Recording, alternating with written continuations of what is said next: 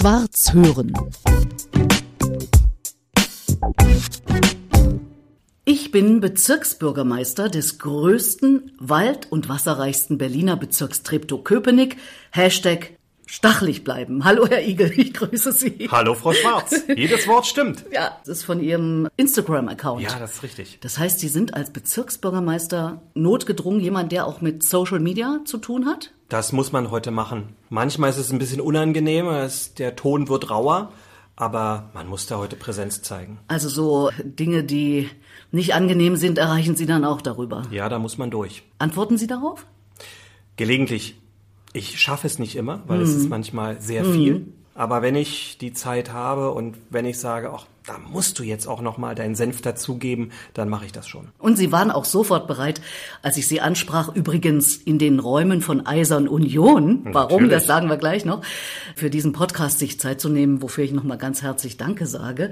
Denn ein Bezirksbürgermeister hat ja wahrlich mehr zu tun, als Interviews zu geben, oder? Aber auch, das gehört auch dazu. Wir haben uns getroffen beim Neujahrsempfang der Wirtschaftsförderung Treptow-Köpenick.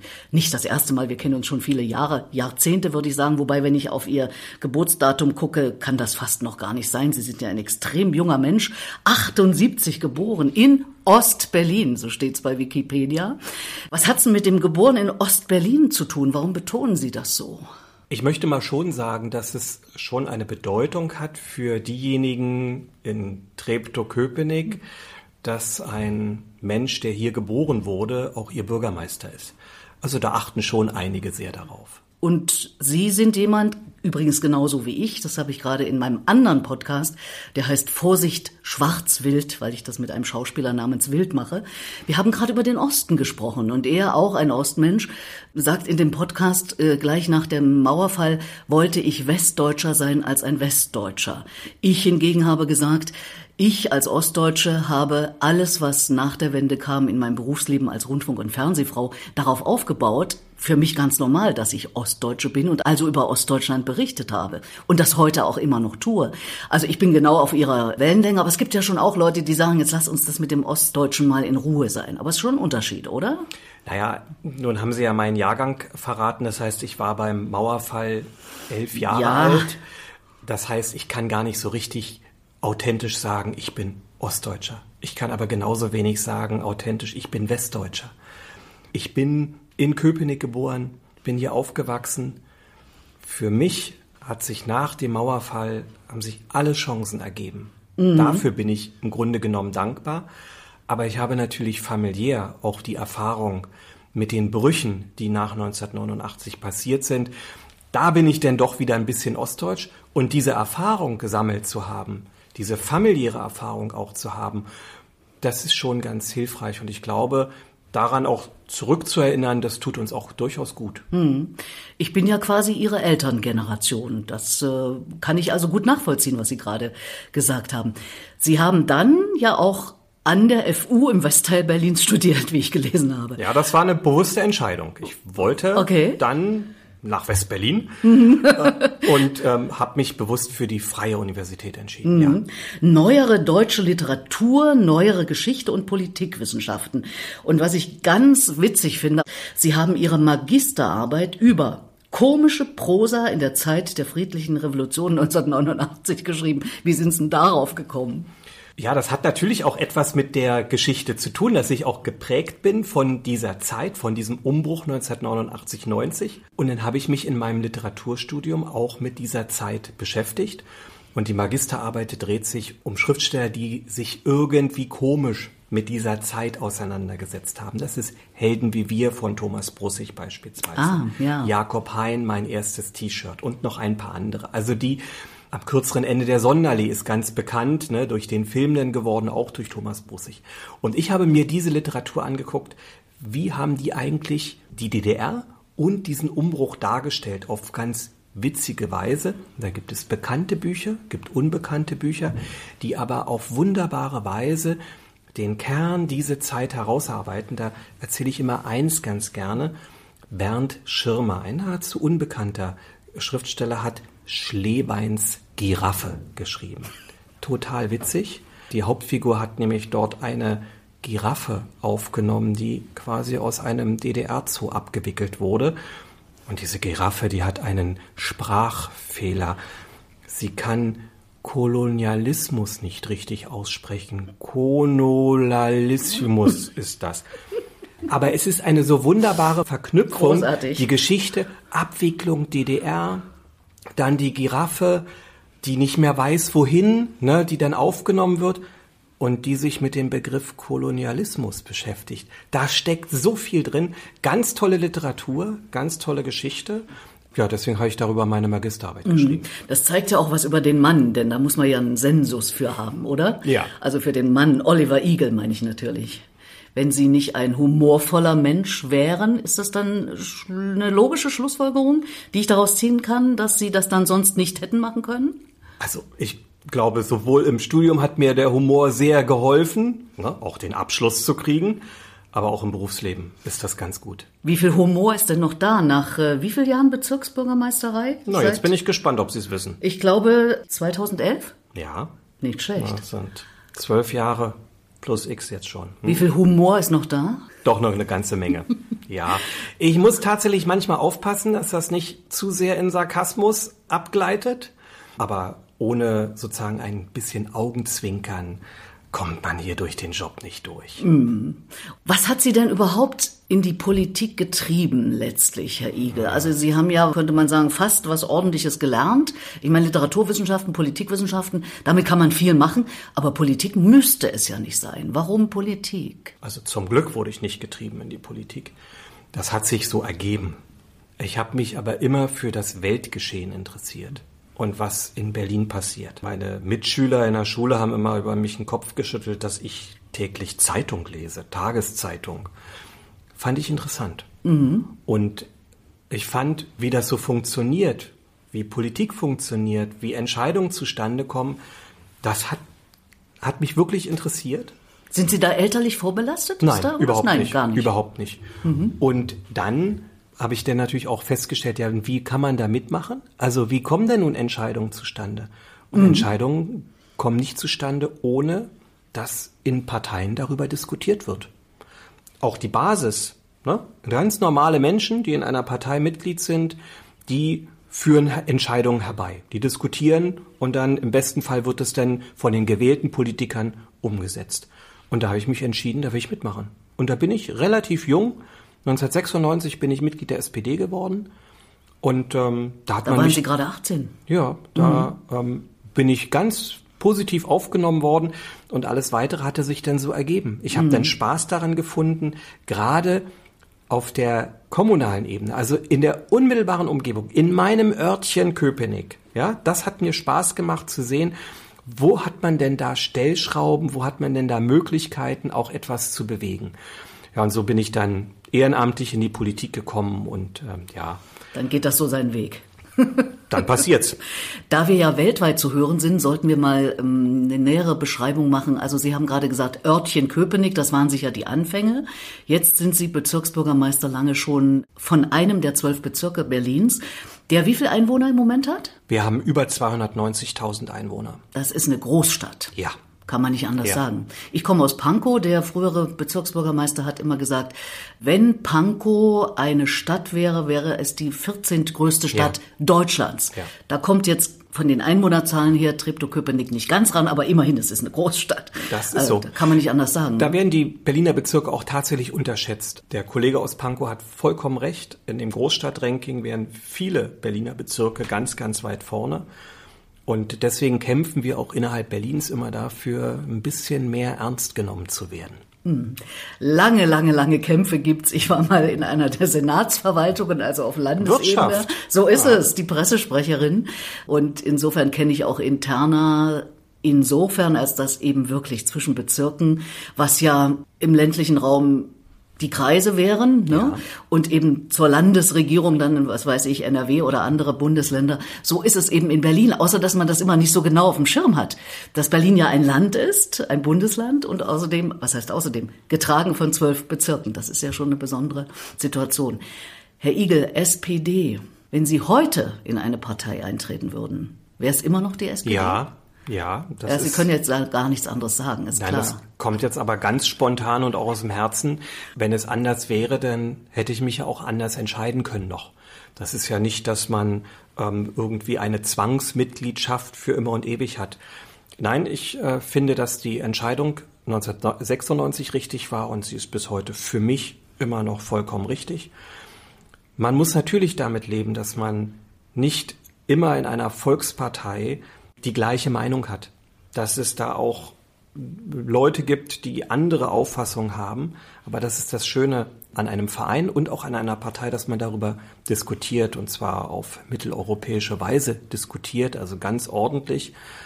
Und dann gibt's Mehrheitsentscheidungen und denen muss man sich dann auch, wenn man unterliegt, auch ein Stück beugen. Aber die Grundauffassung, die ist bei uns allen gleich. Im Detail kann, kann es da ganz viele Unterschiede geben, aber die Grundauffassung, die wir als Sozialdemokratinnen und Sozialdemokraten haben, die bleibt gleich. Freiheit, Gleichheit, Solidarität, das ist das, was unser Markenkern ist und der unterscheidet sich nicht jetzt von 1996 und der unterscheidet sich auch nicht aus dem 19. Jahrhundert. Und da bin ich richtig. Die Parteienlandschaft in Deutschland ist ja keine leichte, wenn ich es mal so vorsichtig formuliere. Sie sind jemand, der sich auch ganz, ganz heftig gegen rechts positioniert. Das liest man immer wieder und ich nehme an, Sie waren jetzt auch auf den großen Demos, die ja bundesweit stattfinden. Ist das für Sie eine Ermutigung, was da jetzt gerade auf der Straße passiert?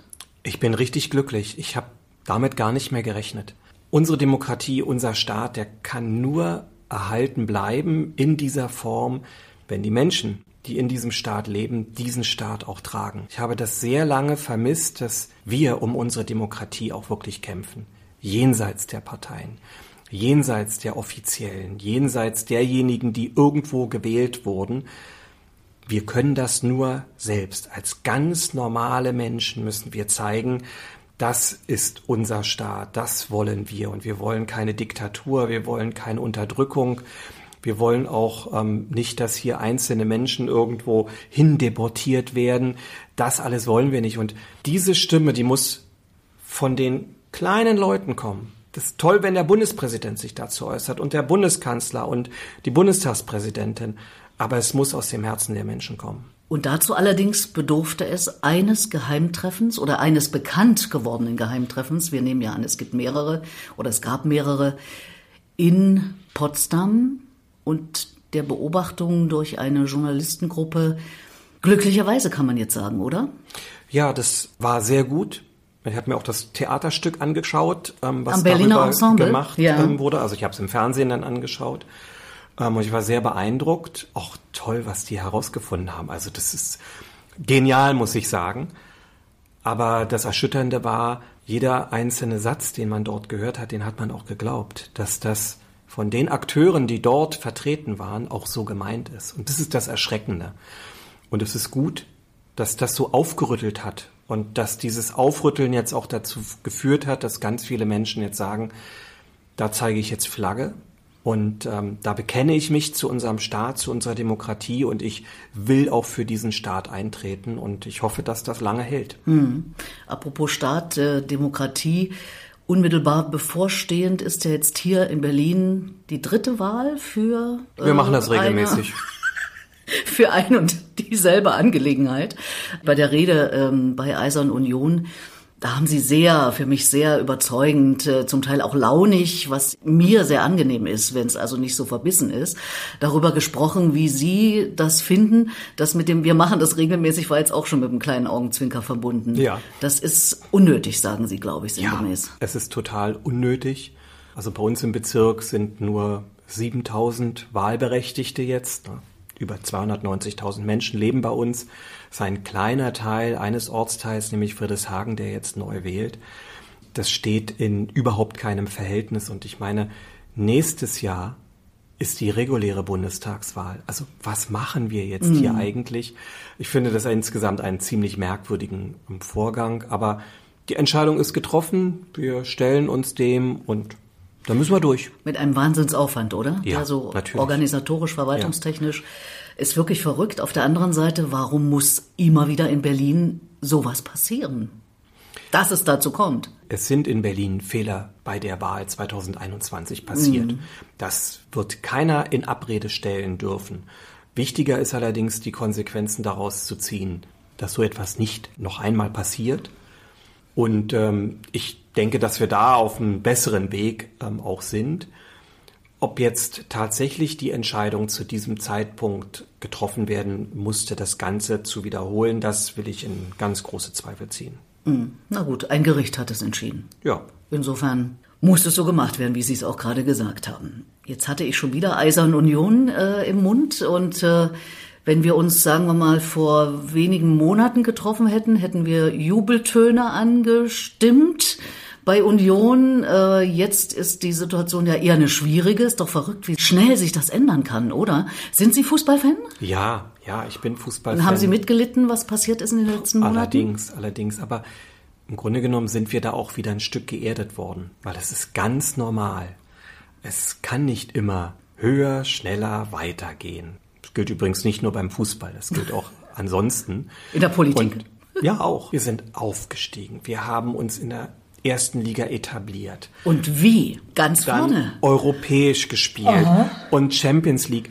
Was sollte denn jetzt noch kommen? Ja, die Meisterschaft. Okay. Aber das muss doch nicht alles innerhalb von Monaten, von ein, zwei Jahren passieren. Ich glaube, das ist jetzt auch ein Stück gesund. Wir werden uns in der ersten Liga etablieren. Wir steigen auch nicht ab, Frau Schwarz. Aha. Nein, wir steigen nicht Sie ab. Sie sagen wir, weil Sie sind dabei. Sie sind ja, Mitglied, natürlich. oder? Ja, ja. ja. Und ähm, zur Not spielen Sie mit. Nee, nee, wir sollen nicht absteigen. Nein, nein. Also da geht die Leidenschaft für den Verein schon so weit, dass man da seine Grenzen erkennen sollte. Ich glaube, dass wir es mit der, mit der Kraft der Fans und auch natürlich der Mannschaft schaffen werden, dass wir ähm, nicht absteigen in dieser Saison und in der nächsten Saison wieder ganz neu starten werden. Und es ist so. Eine neue Saison ist ein neuer Start. Ja. Und es geht von null los. Die Fans spielen ja wirklich eine ganz große Rolle bei Union äh, in diesem ja fast familiären Stadion. Ich war neulich, als wir uns da trafen, das erste Mal dort, ich gestehe es. Ähm, ich bin nicht so ein großer Fußballfan, wenngleich ich mich schon dafür interessiere, was da passiert. Man kann ja aus dem Fußballspiel an sich so wahnsinnig viel, so fürs Leben auch ableiten, wie Gemeinschaften funktionieren mhm. und so. Waren Sie traurig, als Urs Fischer dann doch gegangen ist, der ja. Trainer? Ja, da war ich sehr traurig. Irgendwie wäre es doch besser gewesen, er wäre geblieben, oder? Ja, wie auch immer sich das ergeben hat. Spekulation. Und das jetzt, ne? ist alles Spekulation, aber natürlich war ich da traurig. Ja. Ich hätte es mir so gewünscht, dass Urs Fischer, der uns in die erste Liga geführt hat, der uns nach Europa geführt hat, dass er es auch schafft, uns in der ersten Liga zu halten. Mhm. Und ich glaube, er hätte es auch gepackt. Ja, hoffen wir es, dass es der neue Trainer schafft oder das Duo, sind ja jetzt ist eine Frau und ein Mann. Und der Mann hat ja jetzt gerade nicht mit so einer ganz tollen Aktion von sich reden gemacht. Ja, das war nicht ganz. Sehr emotional sehr, muss er ja, gewesen sein, oder? Ich, also es war ja ein kann, richtiger Ausraster, zweimal. Ich, ich, kann das verstehen, dass äh, Fußball ist natürlich wie Sport immer natürlich emotional. Es geht da um Sieg, der wichtig ist oder wenigstens um einen Punkt. Und natürlich geht man da auch mit dem ganzen Körper, mit dem ganzen Geist mit. Wenn dann jemand anderes auf einen nicht so freundlich zutritt, dann muss man sich unter Kontrolle halten. Mhm. Ich verstehe, dass das sehr, sehr schwierig ist. Das ist natürlich jetzt wirklich nicht schön, dass ähm, der Trainer nun von weiter weg nur zugucken darf. Naja, und es bleibt natürlich was, ne? Es bleibt ja. immer was hängen. Also gerade bei dieser öffentlichkeitswirksamen Sportart Fußball, das ist natürlich, jetzt gibt's ja Spekulationen, ob er nur noch lange da sein wird gerade neu da. Wir werden sehen. Wir, Wir werden, sehen. sehen. Ist denn Sohnemann, Jahrgang 2013, auch Fußball begeistert? Ja, ist er. War auch mit mir ein paar Mal im Stadion. So eher so als, als er kleinerer Junge war. Und er ist auch Fußball begeistert. Er will Fußballstar werden. Ah ja. Er trainiert auch und er spielt auch Fußball. Ob es mit der großen Karriere klappt, das weiß ich nicht. Aber ich glaube, er wird ein besserer Fußballer als ich. Ich habe, als ich in der Bundeswehr war, da mussten wir regelmäßig Sport machen und da habe ich beim Fußball mal ein Tor geschossen. Guck mal an. Ja, ja. Und auch ins Gegnerische rein. Ich muss mich erinnern. Ja, doch, doch, Frau Schwarz, doch. Ja. Also Sie sind ein Mann, der ähm, im Leben steht, offenbar. Ich erlebe Sie ja bei allen möglichen Zusammenhängen, auch wenn Sie bei einem Ruderclub dann ein Jubiläum, das ist schon viele Jahre her, äh, mit begleiten. Sie sind ein Mann, der mit den Leuten redet. Und Sie sind, habe ich gehört, aus äh, berufener Quelle ein Autofreund. Ist das wirklich wahr? Na, was heißt Autofreund? Ich fahre Auto und ich verstehe Autofahrer. Wir haben uns ich, beim Autofahren kennengelernt, Frau Schwarz. Das weiß ich gar nicht mehr. Ja, Sie haben den Marktplatz in der Freiheit 15 moderiert. Ja. Und Sie hatten Schwierigkeiten, die letzte Meile zu finden. Und dann hatte ich sie am Telefon durch die Altstadt Köpenick. Ach, das wusste... Na, sagen ja, Sie ja, mal. Aber hallo. Also, Und also Sie sind angekommen. Also ich bin angekommen. Jetzt hierher war es ein bisschen schwieriger, obwohl es mitten in Adlershof ist, aber der Navi hat nicht so funktioniert, wie er sollte. Aber egal, ich bin ja auch Autofahrerin, aber wir wissen ja beide, ich vereinnahme sie jetzt einfach mal für dieses Wissen, äh, dass die Blechlawinen an den Straßenrändern irgendwie nicht die Zukunft sein können, oder? Nein. Ich bin auch Fahrradfahrer. Das ist so ein bisschen weniger Blech. Ähm, ich fahre auch mit öffentlichen Verkehrsmitteln. Ähm, das heißt, ich kenne alle Möglichkeiten und nutze auch alle Möglichkeiten. Und ich verstehe auch alle. Ich verstehe die Autofahrer, die keine andere Möglichkeit sehen, als ins Auto zu steigen. Wir sind hier in Treptow-Köpenick ein sogenannter Außenbezirk. Da ist die Infrastruktur des öffentlichen Nahverkehrs nicht unbedingt so optimal wie in Mitte oder mhm. wie in Pankow. Deswegen sind manche, die auch ein bisschen in den dörflichen Gegenden bei uns im Bezirk wohnen, tatsächlich auf so etwas wie ein Auto angewiesen. Gibt es tatsächlich manchmal keine Alternative. Wer länger arbeitet, wer früher los muss, das geht manchmal nicht anders. Aber wir wissen natürlich, dass das so unendlich nicht weitergeht. Mhm. Und deswegen sage ich, wenn diese Stadt Berlin größer wird, wenn mehr Menschen hierher kommen, dann muss auch für die Infrastruktur aller was gemacht werden. Und dazu gehört ein Ausbau des Nahverkehrs, ein Ausbau der Radwege, aber auch ein Ausbau von Wegen für Autos. Weil wir insgesamt mehr in dieser Stadt werden. Und solange das so läuft, solange werden wir auch auf verschiedene Mobilitätskonzepte angewiesen sein. Und das sollte auch nicht immer so nur allein ideologisch Autofahrer gegen Radfahrer und umgekehrt ausgefochten werden, sondern man muss zur Kenntnis nehmen. Die Leute wollen mobil sein, sie müssen mobil sein, also muss es Angebote geben. Und am liebsten Angebote. Und ich bin tatsächlich sensibel, wenn dann gesagt wird, na, wir müssen da eine Straße zurückbauen, ähm, ne, wir müssen da überall wegpollern, damit da keine Autofahrer mehr durchkommen. Ich bin da deswegen sensibel, weil das ist nicht der richtige Ansatz. Du musst Angebote machen und nicht Verbote. Das ist der Punkt. Ähm, wir haben doch hier nicht einen Erziehungsauftrag, äh, den, den wir hier unbedingt, ne, so, so du, du Autofahrer, ja, du lässt jetzt das mal stehen und du läufst jetzt mal schön. Damit werden wir die Menschen nicht begeistern, sondern wir müssen ihnen zeigen, guck mal, es gibt etwas da kommst du schneller zum Ziel, da kommst du bequemer zum äh, Ziel, da kannst du noch schön auf dem Handy daddeln dabei, ne, was auch immer, hm. ja. Und du kommst ohne Stau und ohne durchgeschwitzt zu sein, kommst du zu deinem Termin. Wenn das klappt, dann wird dieses Angebot auch angenommen. Mhm. Aber da es das nicht in dem Maße gibt, solange werden die Leute eben auch dann aufs Auto umsteigen. Gerade Ihr Bezirk, Herr Igel, der größte, wald- und wasserreichste Berliner Bezirk von der Fläche her, da böte sich ja an, das Radwegenetz äh, zu erweitern. Kann da ein Bezirk mitreden? Haben Sie da Handhabe? Ja, wir sind auch schon lange dabei. Wir haben über 200 Kilometer Radwegenetz in unserem Bezirk. Und wir waren auch viele Jahre der Bezirk, der am meisten ausgebaut hat, der die meisten neuen Radwegskilometer bekommen hat. Das machen wir schon. Das ist bei uns möglich. Und ähm, wenn das Geld äh, beim Land nicht zu knapp ist, dann fordern wir das auch ein, dass da auch mehr passiert. Und ich finde, es ist nach wie vor kein Widerspruch, die Radwege auszubauen und die Autobahn. Die neue, also ziemlich neue ähm, Senatorin, die dafür zuständig ist, gehört ja einer anderen Partei an äh, als sie und hat einen ziemlichen Stolperweg erstmal hingelegt, gerade was die Radgeschichten betrifft. Aber kann man das, was sie da jetzt macht, unterstützen oder wie sehen Sie es? Also ich fand das durchaus richtig, eine kurze Pause einzulegen, weil das gehört auch zu unserer Demokratie. Es gab einen Regierungswechsel, es ist eine neue Partei in den Berliner Senat gekommen Und man muss es einer Partei zugestehen, dass sie ihre Dinge, die sie auch versprochen haben, für die sie gewählt wurden, auch umsetzen. Also die neue Partei heißt CDU. Genau. So, neue ne? alte Partei. Ja, die war jetzt ein paar Jahre nicht im Berliner Ja. Senat. Und dann finde ich es auch richtig, dass sie sagen, so, wir machen mal jetzt hier nicht ein Reset, sondern wir machen mal nur die Pause-Taste. Wir gucken uns das an. Und nicht mehr und nicht weniger hat Frau Schreiner gemacht. Und das finde ich auch durchaus richtig. Und sie ist ja im Ergebnis auch dazu gekommen, dass wir die Radwege weiter ausbauen. Aber es ist richtig, dass es nicht so sein muss, dass man sich als erstes die Radwege aussucht, wo erstmal alle Parkplätze weggenommen werden, ohne den Leuten zu sagen, was sie denn mit ihren Autos machen. Das ist nämlich das, was ich sage, das ist dann nur ideologisch. Ne? Nur mit dem, mit dem Vorschlaghammer durchsetzen, erziehen, sondern es geht darum, Angebot. So. Und dass man da schaut, sind die Radwege so, wie sie jetzt in der Priorisierung geplant sind, die, die wirklich Probleme lösen, statt Probleme zu schaffen, finde ich völlig richtig. Ich glaube, dass beide Seiten da auch ein bisschen aufeinander zugehen sollen. Bei uns im Bezirk ist jetzt gerade eine neue Fußgänger- und Radverkehrsbrücke eingehoben worden über das Adlergestell.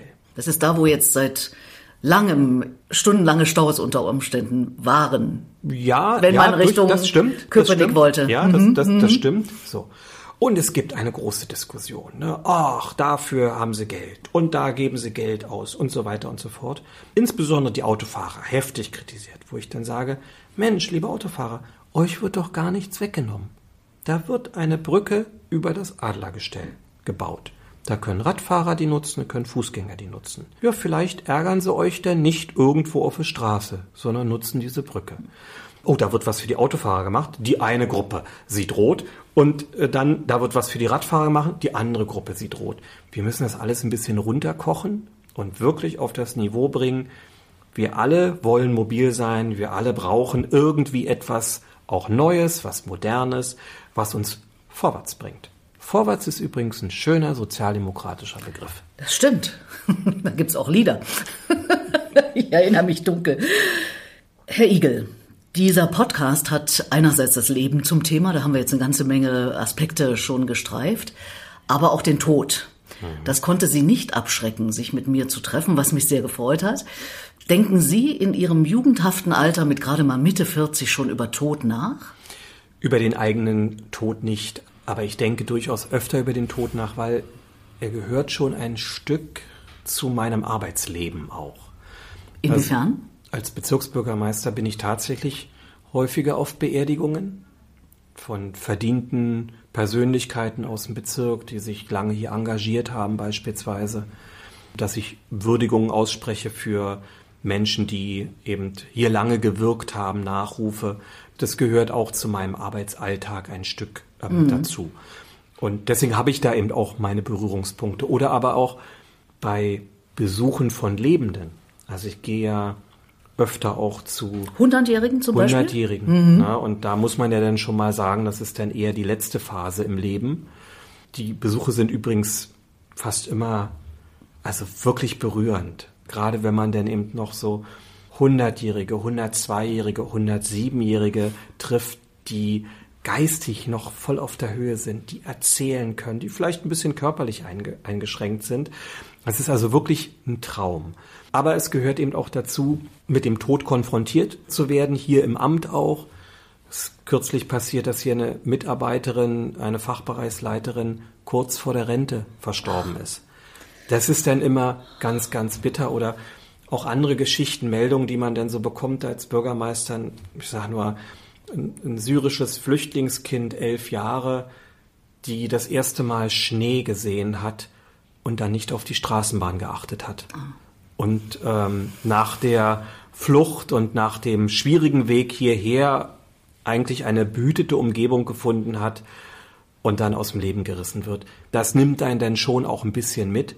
Na und doch vielleicht ja irgendwann auch, vielleicht jetzt noch nicht, aber mein Ansinnen ist ja zum Beispiel, über den Tod insofern nachzudenken, als dass der Tod für mich ein Endpunkt des Lebens ist. Also da kommt nichts mehr aus meiner Sicht. Und insofern ist der Ansatz zu sagen, vielleicht gucke ich etwas intensiver auf mein Leben, vielleicht mache ich noch mal was ganz anderes, vielleicht ähm, verrückte Sachen, was weiß ich. Und zu sagen, ich nutze diesen Gedanken, dass das Leben endlich ist und also den Tod im Hinterkopf habend zur Veränderung von Dingen in meinem Leben. Und ich rege ja an, vielleicht sogar die eigene Abschiedsrede zu schreiben. also ich habe das erlebt, der Gründer von DT64, Sie wissen, ich komme daher, ja. und der, der 1964 äh, DT64 mitgegründet hat, der ist vor einigen Jahren gestorben, übrigens hier auf dem Waldfriedhof in Grünau beerdigt, mhm. gehört ja zu Treptow-Köpenick ja. und hat auch hier gewohnt. Den habe ich gehört auf seiner eigenen Trauerfeier. Mhm. Der hatte über sein Leben nachgedacht, hatte das aufgeschrieben und hat es auch aufgenommen. Und als Radiojournalist hatte er natürlich auch eine sehr tragende Stimme. Und das war toll. Und seitdem bin ich beseelt von dem Gedanken, dass ich das mindestens für mich auch mache weil dann habe ich auch das letzte Wort. Das habe ich ja immer gerne. Ja, ich habe auch noch mal Gelegenheit, über mein Leben und mich nachzudenken. Wäre das für Sie eine Idee? Muss ja nicht heute, nicht morgen sein. Heißt ja zum Beispiel auch Anekdoten aufzuschreiben. Ich meine, Sie haben offenbar ein Wahnsinnsgedächtnis, dass Sie noch wussten, dass Sie mich durch Köpenick geleitet haben per Telefon. Das hatte ich schon vergessen. Aber ich bin ja auch schon ein paar Jahre älter als Sie. Das heißt, ist doch vielleicht nicht schlecht, jetzt schon Anekdoten aufzuschreiben, die man dann zu einer schönen, bewegten, lebendigen Rede anlässlich des eigenen ablegt. Lebens halten kann. Ja, und wenn man das so regelmäßig macht, dann muss man das ja regelmäßig erneuern. Und ich finde Ihren Gedanken ja ganz toll, dann das auch immer zum Anlass zu nehmen, nochmal zu reflektieren, sollte ich jetzt vielleicht nochmal in meinem Leben etwas anderes machen? Sollte ich nochmal irgendetwas verändern? Ne? Wenn ich jetzt so alle zwei Jahre, alle fünf Jahre äh, mir überlege, was sollte denn in der Trauerrede drin sein, dann muss man nochmal ein bisschen zurückschauen und vielleicht auch schauen, was habe ich denn noch vor mir oder was wünsche ich mir, was alles noch vor mir liegen sollte. Finde das gut. Ja, ich finde das auch gut. Ich habe bei sehr vielen Beerdigungen ganz tolle, sehr würdige ähm, Reden gehört, die das Leben der jeweiligen Person sehr schön dargestellt haben, die das auch sehr schön rübergebracht haben. Aber ich wünschte mir auch als jemand, der gelegentlich eben auch mit einem Augenzwinkern durch die Welt geht, dass eine solche Feier, eine solche Beerdigung etwas lockerer ist. Dass man Abschied nimmt, aber in diesem Abschied doch mehr die Rolle spielt, was war das toll zusammen zu sein? Was war das toll, was in dem Leben passiert ist? Und ähm, das ist eben noch nicht der, der Charakter einer Trauerfeier bei uns heute. Ne, bei uns ist der Charakter einer Trauerfeier. Oft, mhm. ne, da wird getragene Musik ähm, gespielt. Es wird das Leben nochmal relativ formal dargestellt.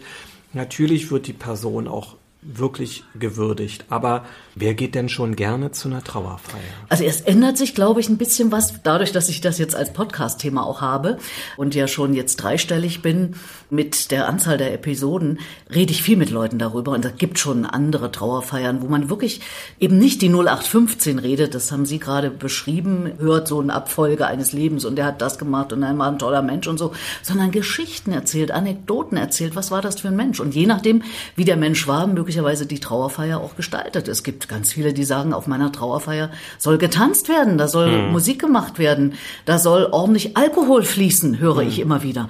Wenn das Menschen waren, die dem Leben zugetan waren und äh, eben auch gerne zum Beispiel mal ein Gläschen getrunken haben. Ihre ideale Trauerfeier, wie sieht die aus? Jetzt mal so aus dem Bauch. Oh, da habe ich aber wirklich noch nicht drüber nachgedacht. Ihren Gedanken, die Rede selbst zu schreiben, finde ich wirklich toll. Mhm. Wirklich dann habe ich das auch unter Kontrolle, was da über mich gesagt wird. Sehen Sie, das finde ich auch. Und es macht mir auch Freude, so zwischen den Zeilen auch ein bisschen was zu erzählen, auch mal den einen oder anderen humorvollen Seitenhieb zu machen. Das würde ich dann auch schon gerne selber machen wollen. Ich finde aber schon, also so, so ein bisschen konservativ, Frau Schwarz, bleibe ich denn doch.